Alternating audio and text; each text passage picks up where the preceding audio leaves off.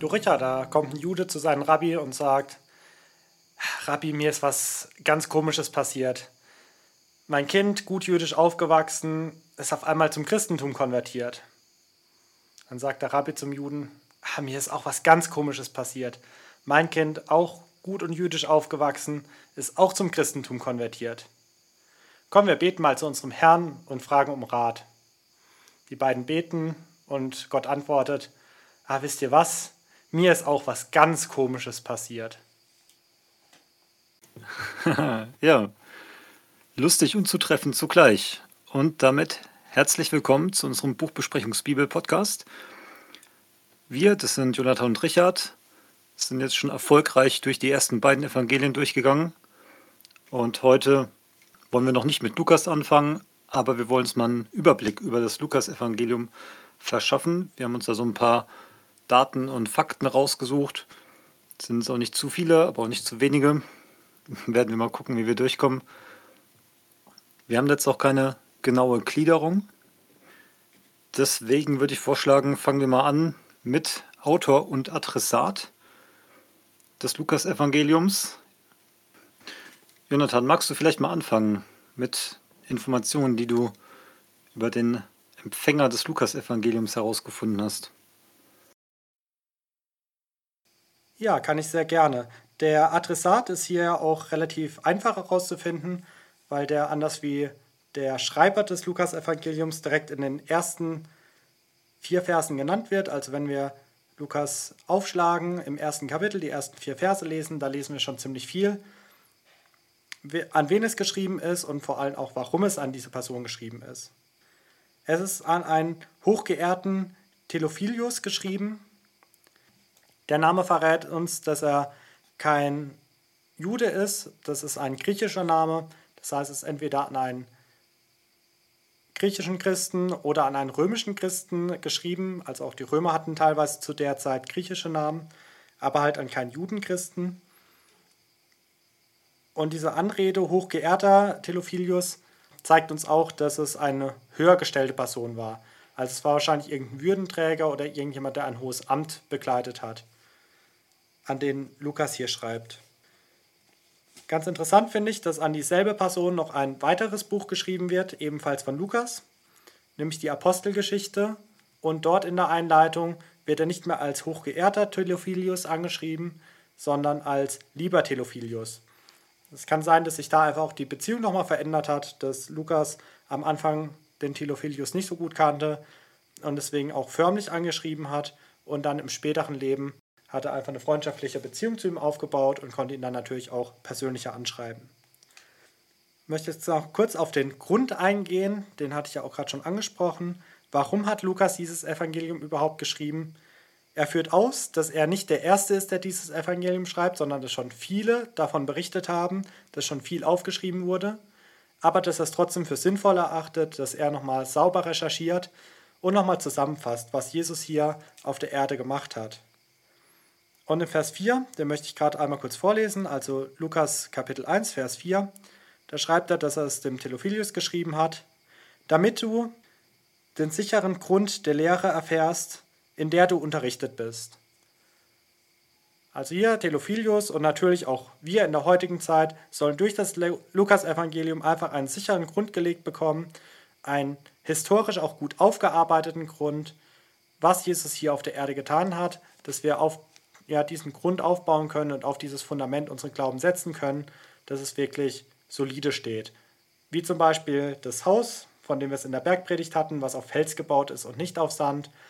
Also ein, ein solider Grund ist einfach eine wichtige Grundlage und deswegen nimmt Lukas hier sich die Mühe auf und schreibt das längste Evangelium, was wir überhaupt haben. Richard, hast du da noch irgendwelche Ergänzungen zu dem Adressaten oder möchtest du gleich mit dem Lukas weitermachen? Mit dem Verfasser. Ja, ich mache gleich mit dem Lukas weiter, weil zum Theophilius hast du soweit, denke ich, alles gesagt. Du hattest jetzt schon angesprochen, dass Lukas ein Doppelwerk geschrieben hat, bestehend aus dem Evangelium und der Apostelgeschichte. Und das finde ich hier auch nochmal so ein bisschen bemerkenswert, weil Lukas ist hier jetzt ein Evangelist, der, das hast du ja auch schon angesprochen, das Ganze nochmal so ein bisschen zusammenfassend schreibt und dadurch halt auch sehr viel Information hat. Deswegen hat er, er so ein schönes, umfangreiches Evangelium und halt zusätzlich noch die Apostelgeschichte, die jetzt keiner der anderen Evangelisten aufgeschrieben hat, was natürlich für uns ein unglaublicher Mehrwert ist. Zu der Person von Lukas selber, wenn man da ein bisschen recherchiert, ist es eigentlich ganz spannend, weil ja das so ein bisschen strittig ist, weil man es nicht so genau weiß, wer war das genau. Und anscheinend ist noch nicht mal der Name so ganz sicher. In einer von, also die Evangelien werden ja aus unterschiedlichen Überlieferungen zusammengesetzt, wo man dann schaut, ja, wo sind quasi Schriftrollen mit gleichem Inhalt und ja, wie passt dann das ganze Evangelium zusammen. Und dieser Name Lukas taucht halt in ja, einer von diesen Grundschriften, sage ich mal, auf. Und deswegen wurde es so ein bisschen übernommen. Und halt, weil man ja auch ein Evangelium braucht. Man kann ja jetzt nicht Matthäus, Markus, Namenloser und Johannes. Das wird sich ja dumm anhören. Und deswegen hat man sich halt hier auf diesen Lukas geeinigt. Und zu ihm als Person ist gar nicht so viel bekannt. Es wird vermutet, dass er Begleiter und vielleicht auch Leibarzt vom Apostel Paulus war. Und ich habe daraus gefunden, dass die Vermutung nur daher rührt, weil er die, die Sprache der Ärzte damals halt gesprochen hat und generell sich auch durch eine sehr gehobene Sprache und ja, gute Wortwahl ausdrückt. Und anscheinend bringt er auch deutlich häufiger als alle anderen Evangelisten das Wort heilen oder ja, Heilung, gesund werden in seinen Berichten. Genau, von dem her ist es so ein bisschen auch anzweifelbar, ob der jetzt wirklich Arzt war oder einfach nur ein gelehrter Intellektueller. Genau, und auch generell ist das halt alles nur eine Theorie und die muss nicht so stimmen und es gibt auch Theorien, die das halt anzweifeln. Genau, was mir noch aufgefallen ist, dass Lukas ganz klar von sich selber sagt, dass er kein Augenzeuge ist. Das heißt, man muss jetzt nicht groß rumrätseln, sondern man weiß sofort, aha, der hat selber recherchiert und seine Ergebnisse niedergeschrieben. Und das finde ich rückblickend interessant, als wir bei Matthäus oder Markus hatten wir es mal in der Sonderfolge über die synoptischen Evangelien. Und diese synoptischen Evangelien, das sind ja Matthäus, Markus, Lukas, die haben viele Parallelstellen und halt zum Teil wirklich auch wörtliche Übereinstimmungen. Und gerade beim Lukas ergibt es hier halt total Sinn, weil er selber kein Augenzeuge war und deswegen gucken musste, was hat denn so ein Matthäus berichtet, was hat denn so ein Markus berichtet. Wir hatten, glaube ich, weiß gar nicht, wie genau wir es aufgedröselt hatten, auch schon rausgestellt, dass gerade Lukas hat Stellen aus sowohl Markus als auch von Matthäus, die bei den beiden dann wieder keine Parallelstellen sind. Und gerade hinter dem Hintergrund, finde ich, ergibt es total Sinn, wenn Lukas jetzt sagt, ja, er hat selber nochmal gründlich nachgeforscht, also nochmal selber recherchiert. Und ja, deswegen ist es dann mit diesen Parallelstellen und ja, Abschreibung hört sich so böse an.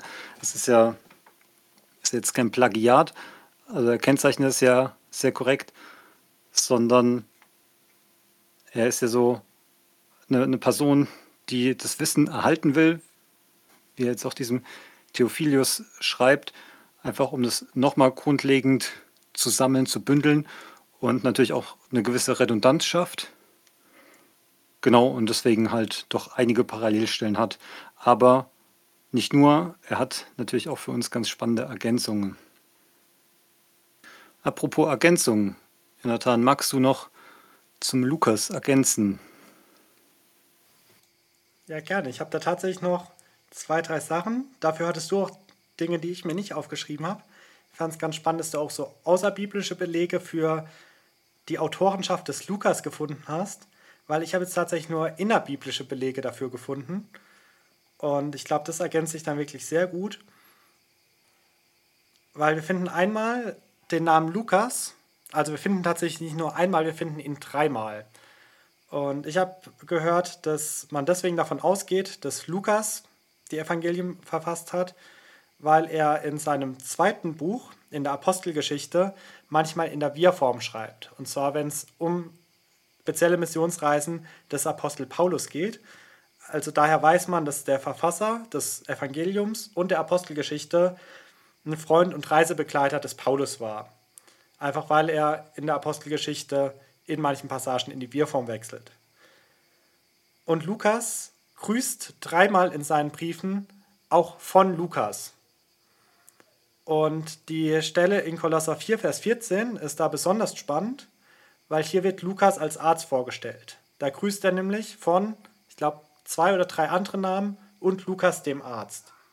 Und daher können wir auch biblisch belegt wissen, dass Lukas, so er der Verfasser dieser Evangelien ist, dafür gibt es natürlich keinen biblischen Beweis, aber das, wenn dieser Lukas der Verfasser der, äh, des Evangeliums ist und der Apostelgeschichte, dann ist Lukas der Arzt. Deswegen fand ich auch noch spannend, dass du diese außerbiblischen Belege noch dafür hast, dass man auch von der Sprache davon ausgehen kann, dass er eine ja, medizinische Sprache wählt. Auch vor allem, dass du noch diese Fokussierung auf Heilungen legst, das fand ich ganz spannend.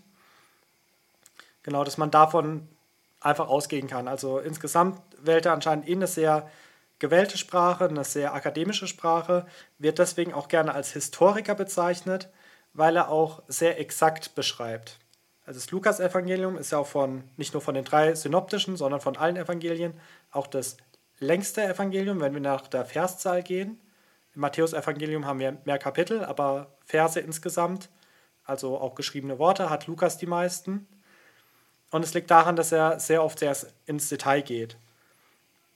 Als kleines Beispiel, wenn Matthäus beschreibt, dass Petrus einem der Knechte, die Jesus gefangen nimmt, ein Ohr abhaut, dann beschreibt Lukas, dass das rechte Ohr ist. Und so zieht sich das durch, dass er einfach zu diesen Berichten, die er eventuell sogar von den Evangelisten abschreibt, einfach noch andere Details reinbringt, die er von anderen Augenzeugen erfahren hat.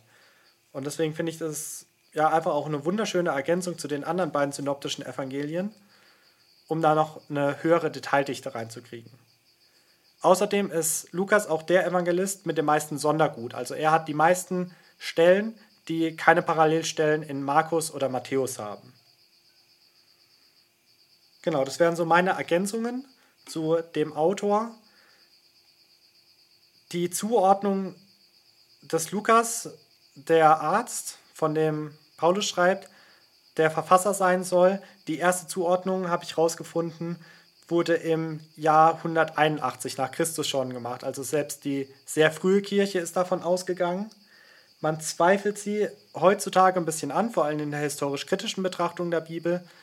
Und da fand ich auch die Begründung ganz interessant, weil gesagt wird, dass Lukas nicht die paulinische Gnadentheologie vertritt.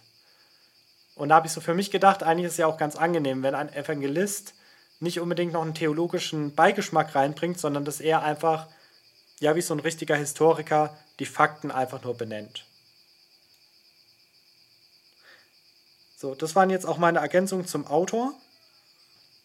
Dann habe ich mir noch einen Punkt rausgeschrieben, nämlich die zeitliche Einordnung. Da ist man sich noch unsicherer als über die Autorenschaft. Also man findet zeitliche Einordnungen von 60 nach Christus bis 130 nach Christus. In der Frühkirche fand eher so die Frühdatierung statt. Da ist man eher davon ausgegangen, dass der Autor relativ früh geschrieben hat, so 60 nach Christus oder 70 nach Christus.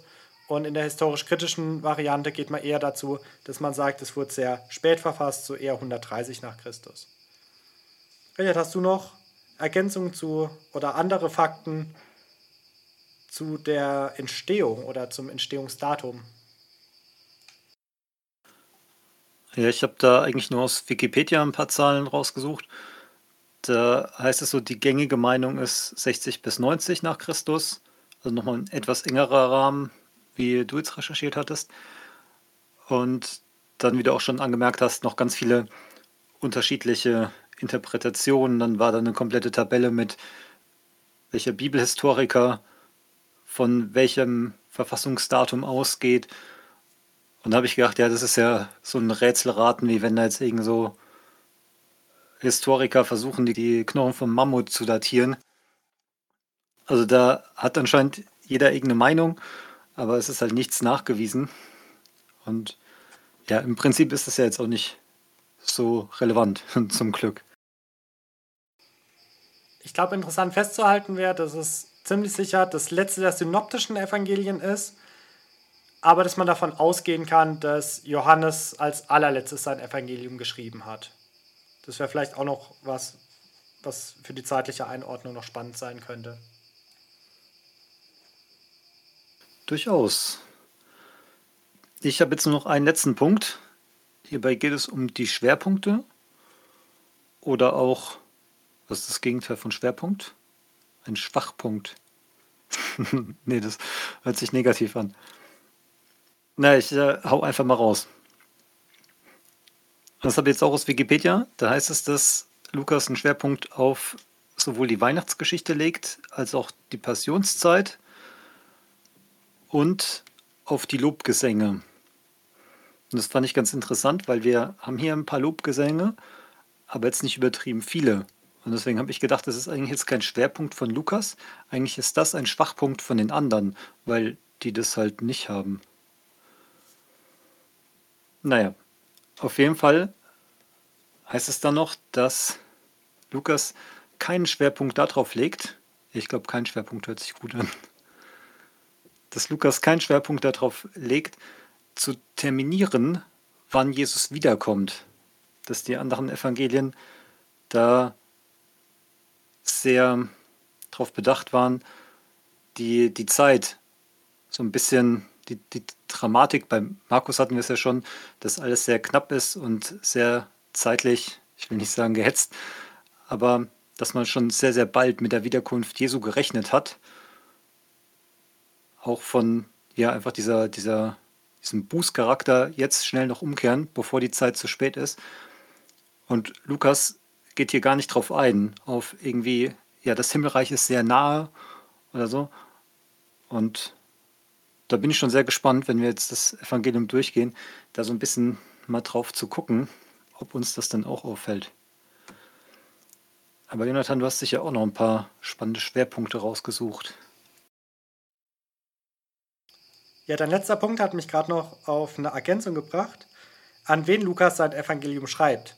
Also natürlich als allererst an diesen Theophilus, der ja direkt angeschrieben wird, aber er schreibt ihn auch an die dritte Generation von Heidenchristen, habe ich einen Ausleger gehört zumindest, der diese Ansicht vertreten hat, die ich auch relativ plausibel finde. Das heißt, es sind Leute, die keinen Kontakt zu den ersten Augenzeugen hatten und für die Lukas nochmal so alles aufschreibt, damit gerade auch diese Leute, die keinen Kontakt zu den ersten Augenzeugen haben, trotzdem ein gutes Fundament haben. Und für diese dritte Generation der Heidenchristen ist es ja erstmal nicht wichtig, wann Jesus wiederkommt, sondern für die ist als allererstes wichtig, dass er für sie gekommen ist. Vielleicht deswegen auch, ich glaube, es war dein erster Punkt, den du genannt hast, diesen Schwerpunkt auf die Weihnachtsgeschichte, Jesus kommt. Das ist ja auch das, wo wir uns die letzten Wochen daran erinnert haben. Und das finde ich da auch ganz schön, einfach, dass das wirklich so persönlich an die geschrieben ist und daran natürlich auch angepasst. Ansonsten habe ich noch so als Schwerpunkten gefunden, dass es ein relativ römerfreundliches Evangelium ist. Hier wird die Unschuld von Pilatus sehr hervorgehoben und insgesamt werden die Römer als ja, sehr vorbildliche Besatzer sozusagen dargestellt. Jesus hat hier wenig Konflikte oder gar keine Konflikte mit den Römern und die Schuld für Jesus Kreuzigung wird hier einzig und allein auf die Juden abgewälzt. Da habe ich auch einen Ausleger gehört, der gemeint hat, dass man davon ausgeht, dass es deswegen so geschrieben wurde, damit die Römer als Besatzungsmacht die Christen nicht unterdrücken. Also das wahrscheinlich sogar vor der Christenverfolgung durch die Römer geschrieben wurde.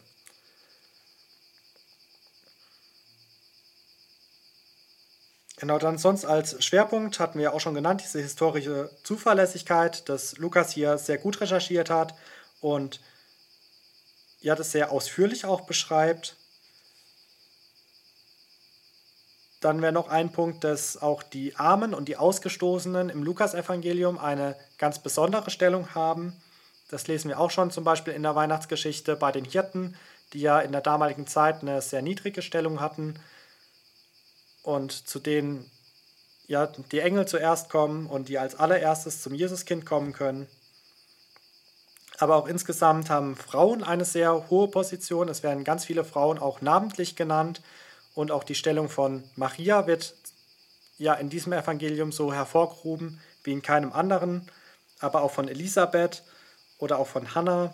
Also insgesamt werden hier ganz viele Frauen genannt und sehr positiv hervorgestellt. Was in der damaligen Zeit ja auch keine Selbstverständlichkeit war, weil Frauen ja eher als ja, Menschen zweiter Klasse galten damals. Und gleich dazu passt noch, dass Jesus auch als der beschrieben wird, der das Verlorene sucht. In keinem anderen der Evangelien finden wir so viele Gleichnisse, wo Gott oder auch Jesus als der dargestellt wird, der das Verlorene sucht und der es wieder finden will. Also das Gleichnis vom verlorenen Sohn zum Beispiel haben wir im Evangelium des Lukas. Und als letzten Punkt habe ich mir noch notiert, da bin ich auch nicht selber drauf gekommen und freue mich schon sehr, dass wir gemeinsam mit diesem Blickwinkel auf das Evangelium schauen dürfen, nämlich dass das Wort Freude hier überdurchschnittlich oft vorkommt. Dass Lukas einfach wichtig war, auch die Freude zu vermitteln, die wir haben sollen durch Jesus in unserem Leben. Genau, das wären so meine Überlegungen und meine Notizen zu Lukas-Evangelium. Richard, hast du noch insgesamt irgendwelche Ergänzungen, Anmerkungen, Fragen? Nee, ich habe soweit meine Punkte alle genannt. Ich fand deinen letzten Punkt mit der Freude ganz nett, weil der, der mich nochmal an die Lobgesänge erinnert hat, weil wir die, wie gesagt, in den anderen Evangelien nicht haben und das ja wirklich so der Inbegriff des Ausdrucks von Freude ist. Und deswegen freue ich mich da schon ganz besonders drauf. Ja, sehr schön. Falls ihr noch irgendwelche Fragen oder Anmerkungen oder sonst irgendwas zum Lukas-Evangelium habt, dürft ihr euch natürlich wie immer sehr gerne an uns wenden, an unsere Mailadresse buchbesprechung-bibel.gmx.de. Da freuen wir uns natürlich auch über Feedback oder auch gerne über konstruktive Kritik. Ansonsten hören wir uns dann wieder am Freitag, wenn wir das erste Kapitel des Lukas-Evangeliums besprechen. Bis dahin eine gesegnete Zeit. Tschüss. Tschüss.